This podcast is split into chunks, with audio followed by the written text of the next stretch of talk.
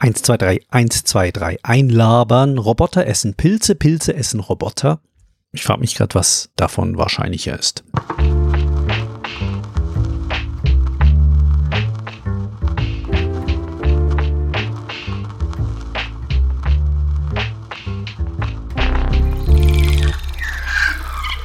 Hallo und willkommen bei Roboter und Pilze, meinem Skizzenbuch in Hörformat, in dem ich über meine Zeichnung der letzten Woche spreche. Mein Name ist Tim und das ist Folge 3 vom 22. September 2020. Ihr könnt diesen Bildern natürlich auch immer folgen, wenn ihr in eurem Podcatcher in die Show Notes reinschaut. Dort findet ihr die Links zu allen Bildern. Ihr findet in gewissen Podcatchern auch ähm, in den Kapitelmarken die einzelnen Links und bei den ganz guten Podcatchern findet ihr sogar die Bilder angezeigt auf, ähm, ja, auf, auf eure Anzeige in dem Podcatcher. Äh, gebt mir doch vielleicht mal Feedback, wo das funktioniert und wo es nicht funktioniert. Ich selbst benutze AntennaPod und da funktioniert es irgendwie nicht, aber anscheinend funktioniert es auf, ähm, glaube ich, Podcat hat es funktioniert, da habe ich ein Feedback bekommen. Vielen Dank für eure Rückmeldung aus der letzten Woche.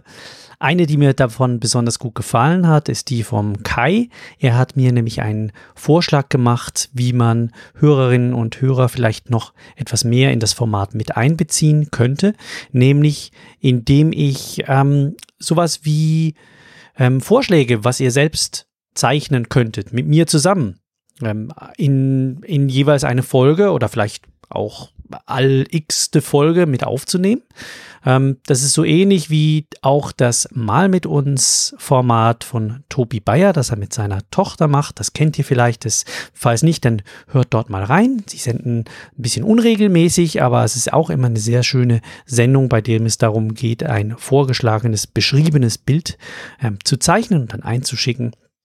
Und was ich mir hier überlegt habe, ist, dass ich ähm, jeweils entweder für eine Woche oder sagen wir für einen Monat oder für jede zweite Woche einen Vorschlag, was ihr selbst zeichnen könntet und ich dasselbe zeichnen würde, ähm, ja, in den Podcast stellen würde. Und ihr könnt dann entscheiden, ob ihr das an mich schickt oder ob ihr das öffentlich postet oder so. Und dann würde ich dann darauf eingehen, nicht im in einem kritischen Sinne oder so, sondern mehr einfach als, als Würdigung eurer eigenen Werke. Und ähm, gebt mir doch Feedback, ob euch diese Idee gefällt. Würdet ihr an sowas mitmachen? Ähm, es werden nicht irgendwie Riesendinger sein, äh, an denen ihr tagelang arbeiten müsst, sondern einfach einfache Themen, ähm, wo ihr aber selbst auch eure Freude, Freude am Zeichnen auch ein bisschen ausleben könnt. Und ja, ich würde dann dasselbe machen. Was ich in der letzten Folge ja schon angesprochen hatte, ähm, war, dass ich ein Bild angefangen habe, eine Grobskizze eines Motives, das ähm, eine Höhle zeigt, also ein Blick auf eine Höhle, in der Dinge aufgestapelt, aufgehäuft sind. Ähm, das Bild habe ich dann auch die Höhle genannt. Ich wusste am Anfang nicht genau, was das Bild darstellt, nur dass es eine Übung ist, die, bei der es um die Komposition des Bildes geht. Also wie, welchen emotionalen Eindruck macht dieses Bild und wie ist der Bildaufbau ähm, gestaltet. Also ich bin dort mit, mit Thumbnails äh, dran rangegangen, also habe ganz, ganz kleine Skizzen gemacht von wie das Bild aufgebaut sein könnte, habe mich dann entschieden für einen Aufbau, an dem ein Vordergrund sehr dunkel ist ähm, und einen Blick von oben in diese Höhle zeigt. Und das Bild ist auf beiden Seiten mit, ähm, mit dunklen Farben begrenzt, schwarz oder dunklen Farben. Und im Hintergrund sind dann in verschiedenen Abstufungen, in verschiedenen Tiefengraden dann Berge von Dingen. Ich wusste am Anfang noch nicht, was das für Dinge sind. Ähm, das kann, hätte zum Beispiel eine Schatzhöhle von einem Drachen aus irgendeinem Fantasy-Szenario sein können oder aus einem Science-Fiction oder einem Horror-Szenario. Einfach, es ist eine Höhle, in die man von oben rein sieht. Dann habe ich dann am nächsten Tag, äh, nach der letzten Sendung, habe ich eine Feinskizze gezeichnet ähm, dieser Höhle.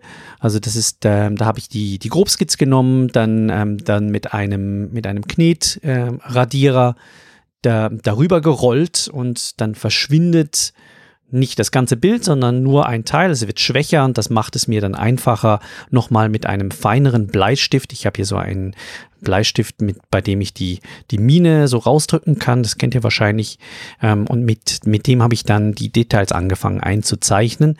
Das heißt im Vordergrund ähm, eine Art Reling, eine Abschrankung mit einem Gehweg, dann ähm, eine Treppe, die auf der rechten Seite in diese Höhle runterführt und dann insgesamt eins, zwei, drei, vier, fünf, sechs Hügel in verschiedenen ja, Abständen zum Betrachter des Bildes, in dem ähm, je weiter, dass sie weg sind, desto weniger Details sind auch zu sehen. Also im Vordergrund sieht man, das sind große Kisten mit so Abschnitten, dann Tonnen oder einfach zylinderartige Formen, ähm, eigentlich sehr geometrische Formen, die zum Teil so ein bisschen zusammengestückelt sind und die sind angehäuft wie auf einer, ja, wie auf einer Müllhalde würde ich jetzt mal sagen. Das ist so in der vordersten Ebene, sieht man gerade so wie ein Hügel so ein bisschen höher raufkommt, als, äh, als wir stehen, etwa auf der gleichen Höhe. Und dahinter sind nochmal zwei Hügel, da sieht man nochmal so waschmaschinenartige Dinge, die da liegen oder Maschinenteile. Und weiter hinten wird es dann unklar, was es ist. Man sieht einfach nur noch einzelne kleine geometrische Formen und weiter hinten dann noch weniger. Das sind also eins, zwei, drei, vier, fünf, fünf bis sechs Ebenen, die ich hier in diesem Bild eingefügt habe. Und dann stellt sich halt auch immer die Frage, wie stelle ich dar, dass diese Ebenen auch wirklich weiter weg sind. Was ich in der Vergangenheit gemacht habe, ist, dass ich mit verschiedenen Grautönen gearbeitet habe und das habe ich dann hier auch gemacht. Ähm, ich hatte ja das letzte Mal, hatte ich befürchtet, dass mir das Bild vielleicht über den Kopf wachsen könnte. Das hat sich dann nicht bewahrheitet. Ich hab, konnte das doch noch einigermaßen gut im Griff halten. Ich hatte Angst davor, dass ich zu viele ähm, kleinteilige Details mit ganz, ganz verschiedenen Fluchtpunkten zeichnen müsste. Ähm, also wenn man das konstruieren müsste, wäre das wahrscheinlich wirklich sehr, sehr aufwendig, aber ich habe mich dann dazu entschieden, das Ganze etwas intuitiver zu zeichnen und halt auf perspektivische Genauigkeit hier zu verzichten.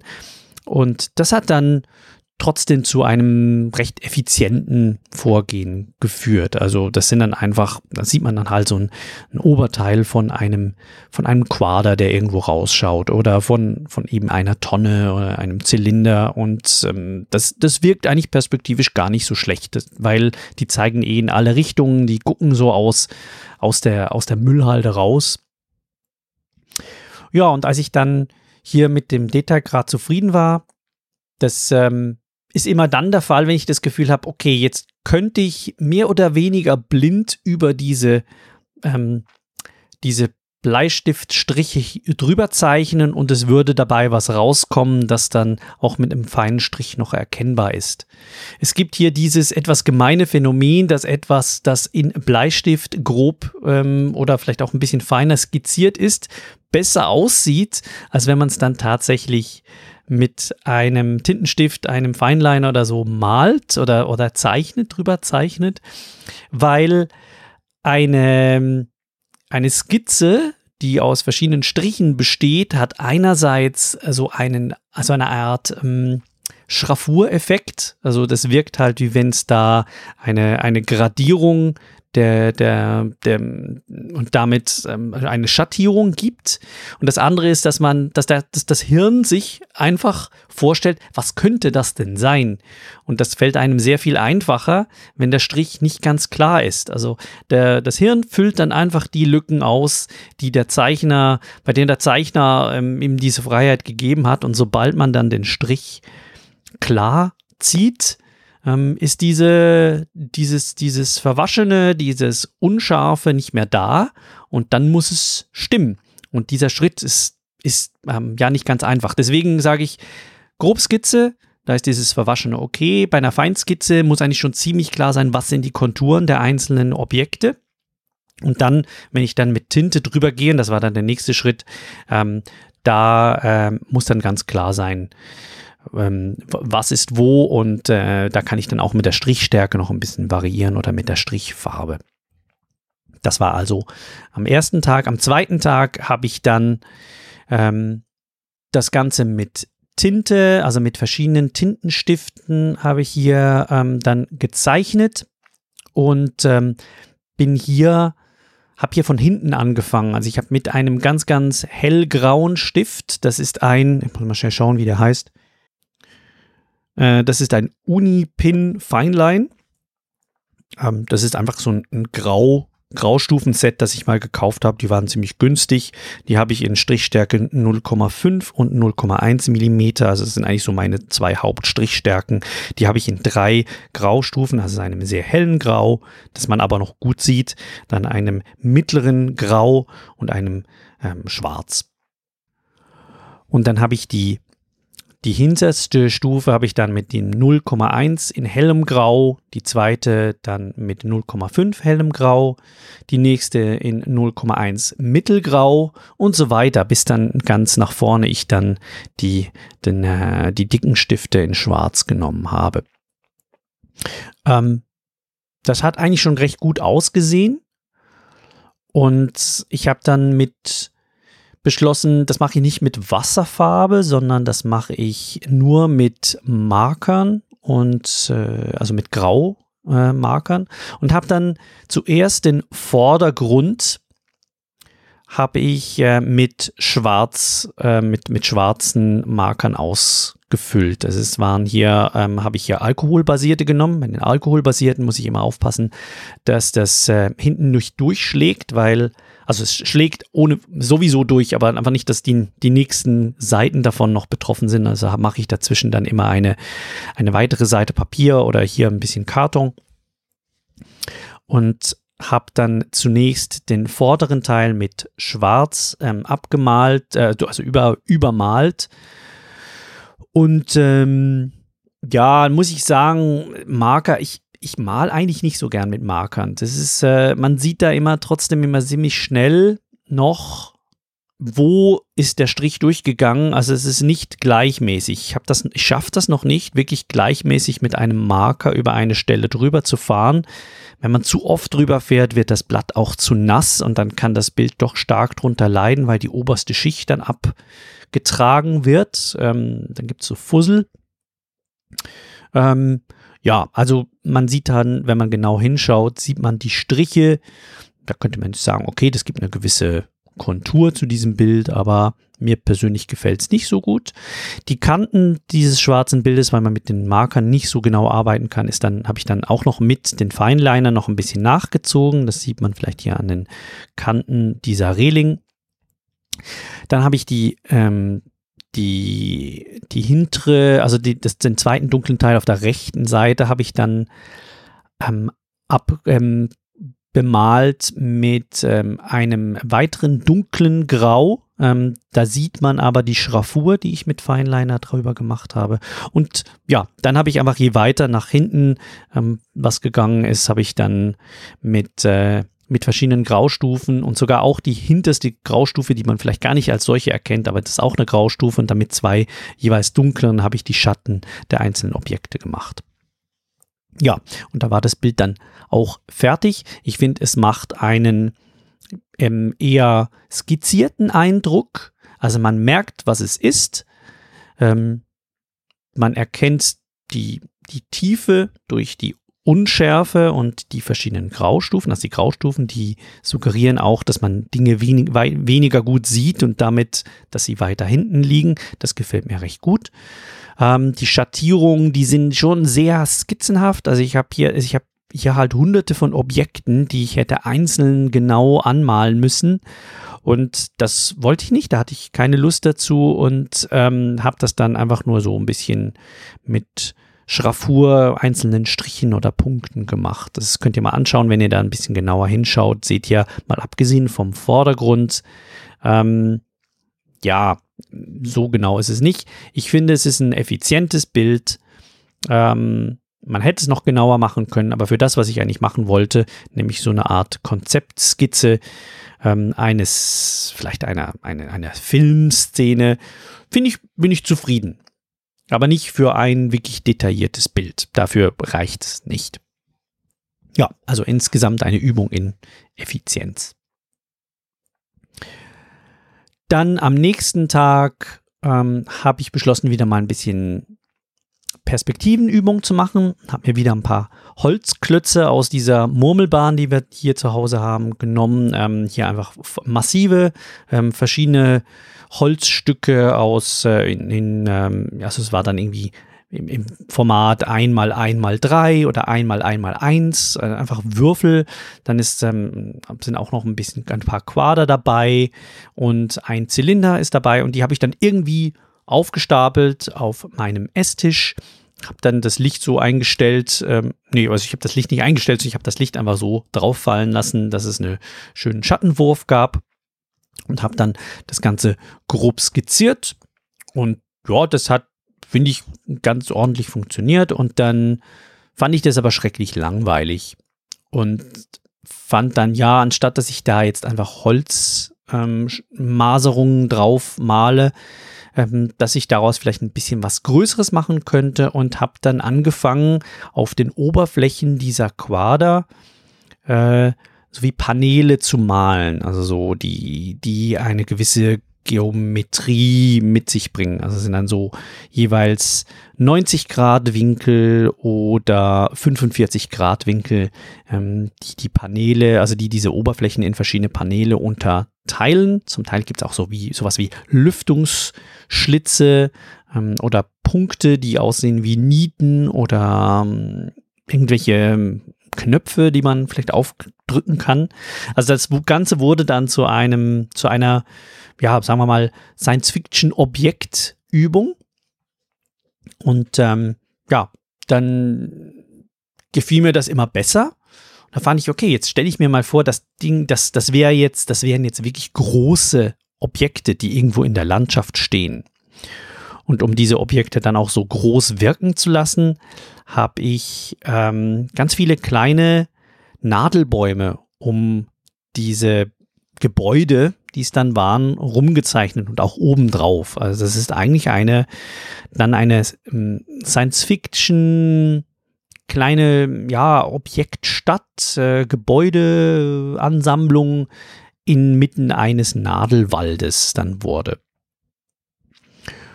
Ähm, die Nadelhölzer habe ich hier sehr, sehr grob skizziert. Das sind eigentlich fast nur so Prototypen von, von äh, kleinen äh, konischen, ja, einfach, man, sieht, das sind Bäume, aber sie sind nicht wirklich organische Bäume. Die sehen alle etwa gleich aus.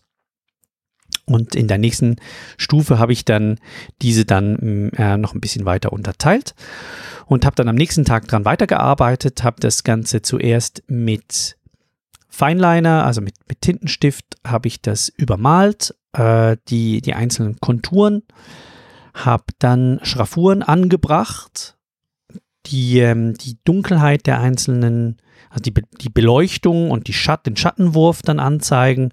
Dann habe ich die Nadelholzer dann mit äh, immer derselben Technik ähm, unterteilt in wie verschiedenen Ebenen. Also das, die sind dann so aufgeteilt wie, wie kleine Zylinder, die so aufeinander gesetzt sind. Und ähm, das sind dann ganz, ganz kleine Striche, die dem Schattenwurf dann folgen. Die Bäume und die Gebäude haben dann auch noch Schatten, äh, also eine Schattenschraffur bekommen. Und danach habe ich äh, das Ganze noch mit Wasserfarben ausgemalt. Also ich habe die Gebäude dann in einem bläulichen Grau, das ich auch schon für den Roboter aus dem Roboter- und Pilze-Logo schon verwendet habe und die Bäume in verschiedenen Olivgrün, Waldgrün Tönen. Ich habe da versucht, ein bisschen Varianz reinzubringen und das Ganze dann auf einem ja, so moosfarbenen, grasfarbenen Hintergrund. Die ähm, die, den Hintergrund habe ich dann sehr, sehr grob gemalt. Das ist aber trotzdem recht gut rausgekommen.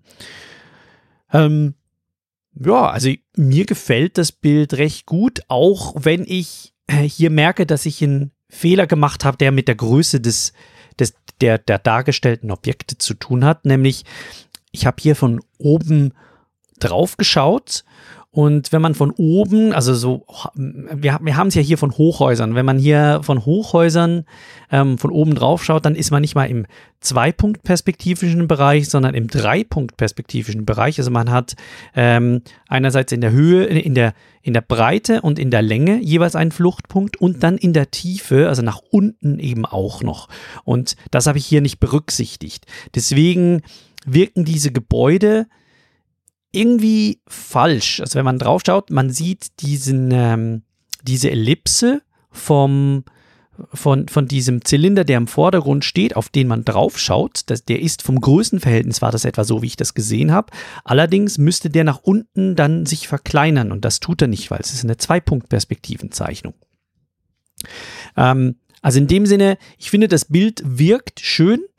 Es, ähm, es vermittelt auch diese, diese, also ich für mich interessante Balance eben zwischen organischen und konstruierten Dingen, die ich wirklich sehr mag. Also dieser ähm, Technologie im Wald, dieser Kontrast, der sich hier bildet, der gefällt mir gut. Die, Farb, die Farben gefallen mir gut.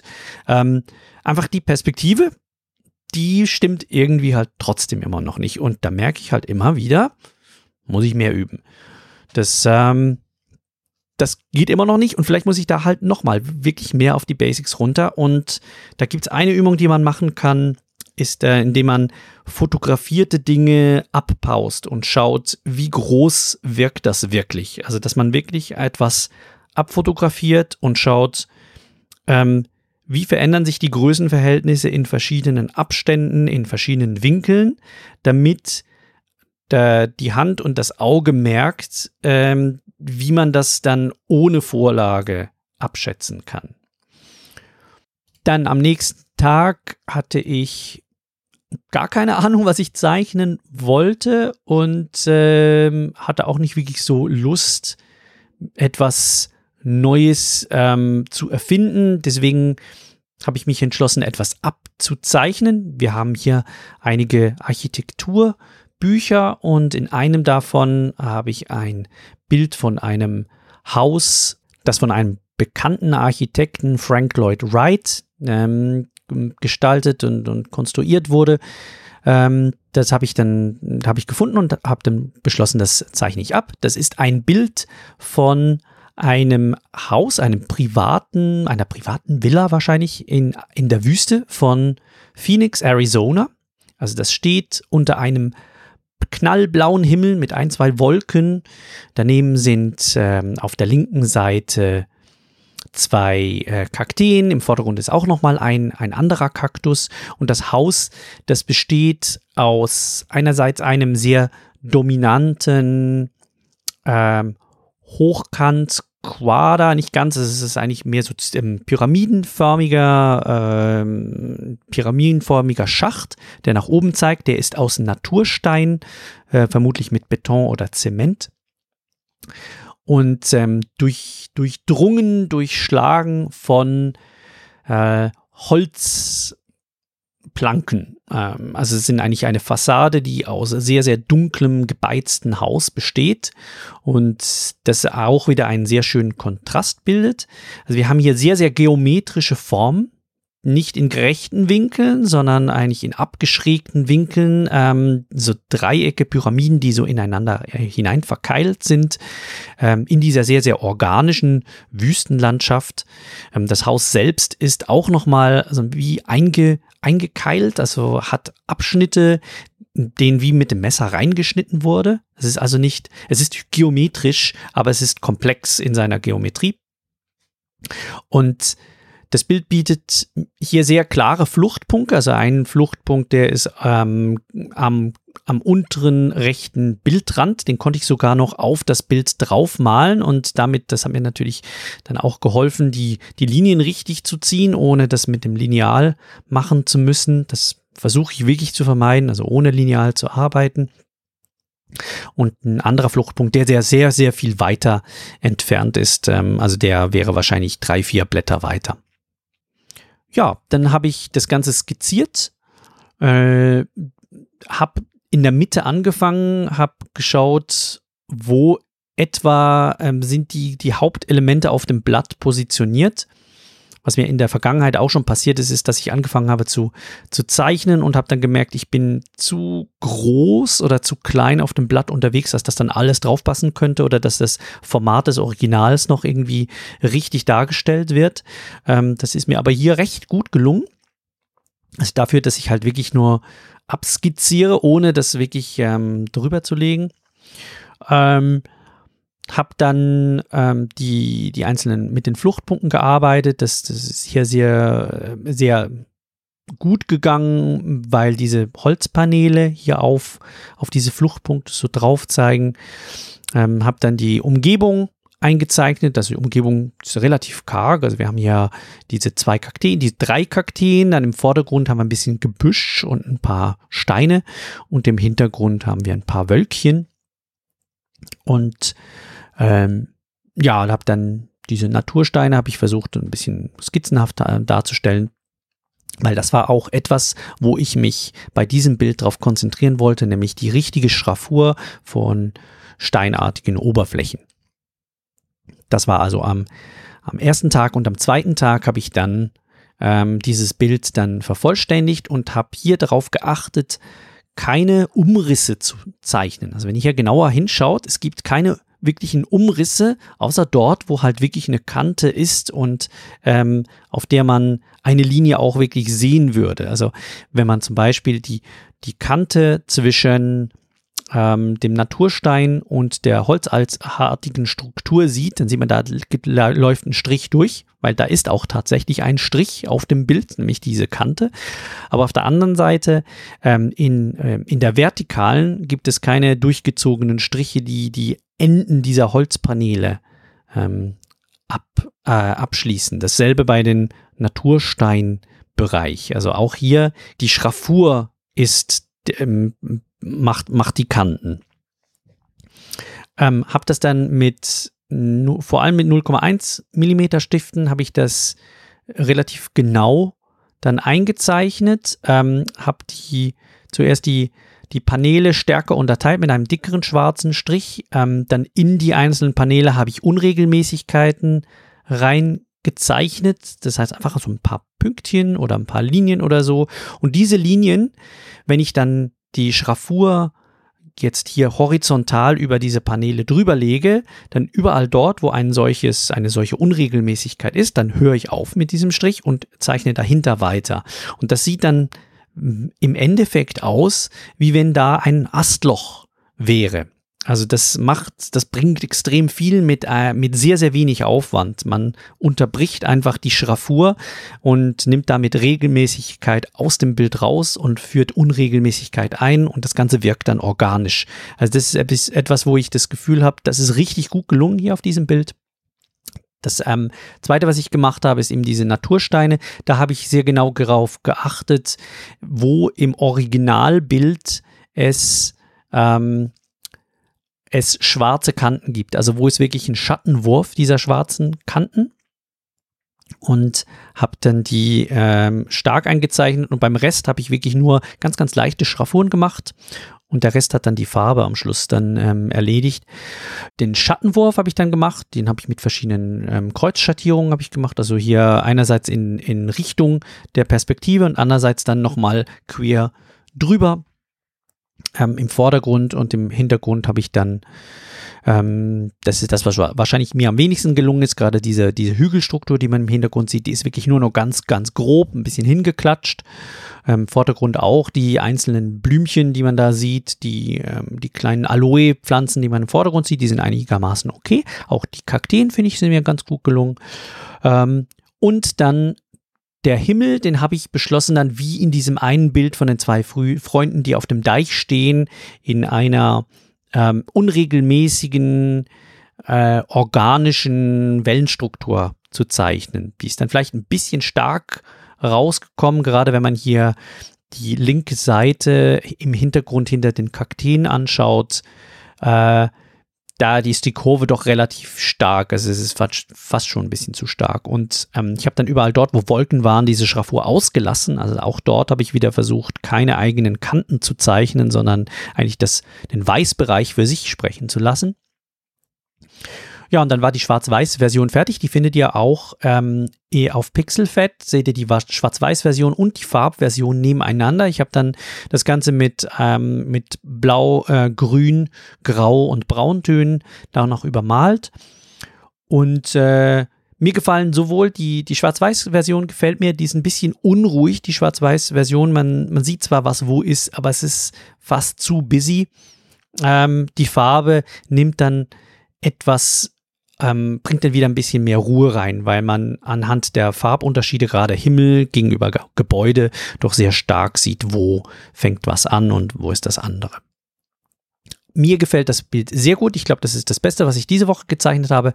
Und ähm, weil, ja, also es ist einfach ein schönes Bild. Es, es gefällt mir gut. Klar gibt es auch kleine Fehler ähm, oder Dinge, die ich hätte besser machen sollen, wie zum Beispiel eben diese Hügellandschaft. Ähm, ich weiß nicht wirklich, wie man Hügel malt. Das muss ich wahrscheinlich mal ein bisschen nachlesen.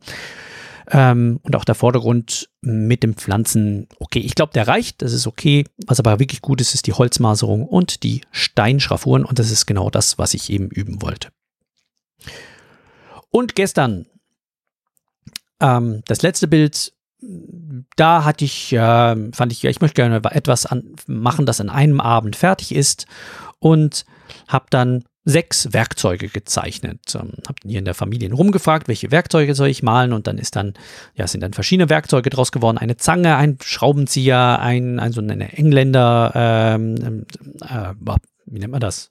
Ein Engländer halt, ähm, eine Spitzhacke, eine Säge und ein Hammer. Mit dem Hammer würde ich allerdings nicht hämmern, weil da stimmt was mit der Perspektive nicht und wahrscheinlich würde mir der Oberteil runterfallen. Ähm, die anderen sind ja, also ich glaube, so für, für schnell, schnelle Skizzen, wo ich, wofür ich eine halbe Stunde oder so insgesamt hatte, ähm, wahrscheinlich sogar nicht mal, ähm, ist mir, ja, finde ich okay. Also so ein bisschen nicht direkt also für, für einen Comic oder so wird es reichen. Ähm, der Engländer, der ist mir recht gut gelungen. Auch der Hammer gefällt mir, mal abgesehen von dem Perspektivenproblem hier recht gut. Die anderen sind so ein bisschen oh, arg skizzenhaft. Das gerade der Schraubenzieher gefällt mir nicht so gut, weil ich hier irgendwie die Form nicht richtig ähm, gefunden hatte. Aber man, ich glaube, man erkennt's. Ähm, mit der Grund, weshalb ich ähm, etwas gezeichnet habe, das nur ein, äh, einen Tag gebraucht hat, war, dass ich jetzt zusammen mit einem anderen Künstler beschlossen habe, ein gemeinsames Projekt zu machen, ähm, für das ich heute und morgen Zeit haben werde. Und ähm, ja, das davon werde ich dann nächste Woche erzählen.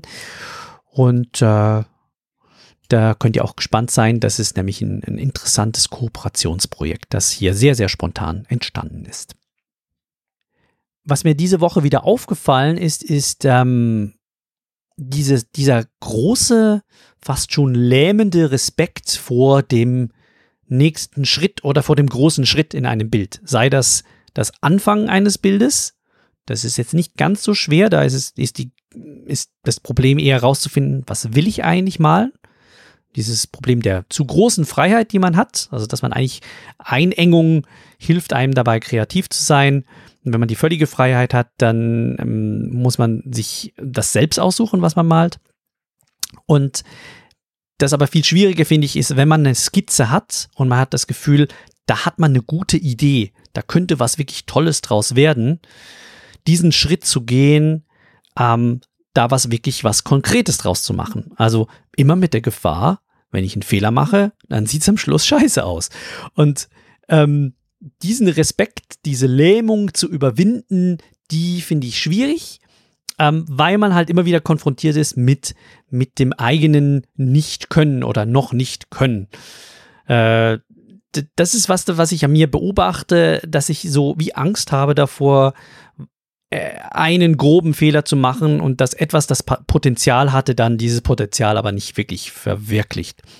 Kennt ihr das? Hält euch das auch vielleicht mal davon ab, was nicht zu tun? Und was ich dann oft tue, ist halt, ja, ich mach's halt trotzdem. Ich muss ja heute irgendwas zeichnen. Ich habe das Ding angefangen, also muss ich es auch fertig bringen. Und egal, was dann am Schluss dabei rauskommt, es ist sicher immer noch besser, als wenn ich es einfach so lasse, wie es ist oder gar nichts mache.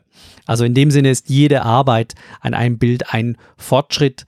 Und auch wenn es vielleicht nicht ein Fortschritt für ähm, die Nachwelt oder für die Kunst ist, ist es zumindest ähm, für mein eigenes Lernen ein Fortschritt. Und äh, ja, äh, man wird dann halt auch oft damit belohnt oder sogar überrascht davon, was einem dann eben doch gelingt. Und manchmal wird man auch enttäuscht von dem, was man noch nicht so ganz gut kann. Und im Abgleich mit dem, was die Leute um einen herum dann sagen, das ist auch nochmal ein ganz interessanter Effekt, ist nämlich, dass man merkt, man ist mit sich selber vielleicht viel kritischer als andere Leute, die vielleicht nicht dasselbe tun wie man selbst. Also dann merkt man halt vielleicht, die anderen Menschen, die sehen gar nicht, dass da ein Fehler drin ist. Da ist ein Perspektivenfehler drin, der ist so offensichtlich für mich. Aber wenn jemand das Bild zum ersten Mal sieht und sich nicht wirklich mit den Details beschäftigt, sagt, das sieht toll aus. Mir gefällt das. Hätte ich nicht gemerkt. Und es ist interessant, das ist so ein, ja, so ein, so ein Spannungsfeld zwischen, ja, aber ich will doch besser werden und gleichzeitig ist es gut genug, als dass es jemand schön finden könnte. Ähm, also so ein bisschen wie ein Zielkonflikt. Also es ist ja schön, wenn einem jemand ein Kompliment macht und es ist schön für den Selbstwert und man fühlt sich gut dabei und gleichzeitig fühle ich mich dann vielleicht nicht so gut dabei, weil ich das Gefühl habe, ja, jetzt habe ich irgendwie getrickst, jetzt ähm, habe ich was gemalt, das ähm, gut genug, aber noch nicht meinen eigenen Ansprüchen genügt. Ja, interessant, dass so die, die eigenen Motivationsstrukturen bei so einem Prozess festzustellen. Würde mich interessieren, wie ihr das seht, ob ihr das auch entdeckt. Ähm, Ganz egal, ob das jetzt mit Zeichen zu tun hat oder mit Musik oder mit Projektmanagement oder mit welchem Thema auch immer ihr euch beschäftigt und das euch begeistert. Ähm, merkt ihr diese Lähmung und vielleicht auch dieses Spagat zwischen, was andere Leute sagen und was man selbst davon hält. Das wäre es dann für diese Woche. Wenn ihr mich kontaktieren will, wollt, dann findet ihr mich auf Mastodon unter lordampersand at mastodon.art. Meine Bilder findet ihr auf lordampersand at pixelfed.de und diesen Podcast findet ihr auf open.audio.